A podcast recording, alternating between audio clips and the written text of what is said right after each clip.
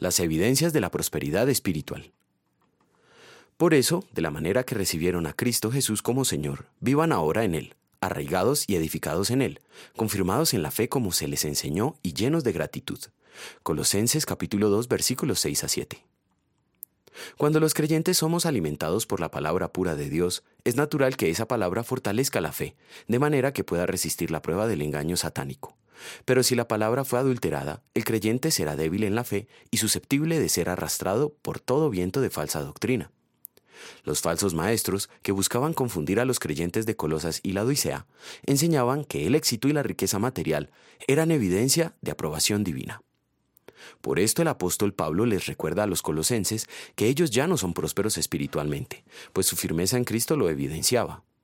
Por esa misma razón les anima a permanecer en esa convicción con las palabras del texto de hoy.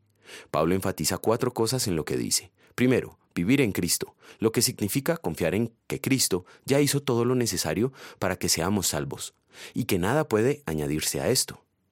Segundo, arraigados y edificados en Él, y la única manera de alcanzarlos es por el poder del Evangelio en los medios de gracia, es decir, perseverar en escuchar el Evangelio en sermones y estudios bíblicos, y por medio del bautismo y la Santa Cena.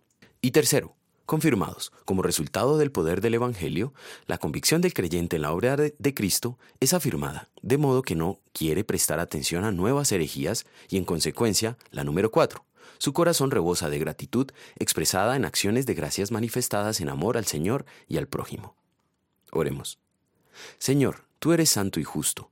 Yo solo soy un pecador tan merecedor de toda tu ira que sin tu gracia no puedo ser salvo. Pero en mi viejo Adán también yo resisto tu gracia, y por eso mismo estoy en peligro de que mi fe se debilite.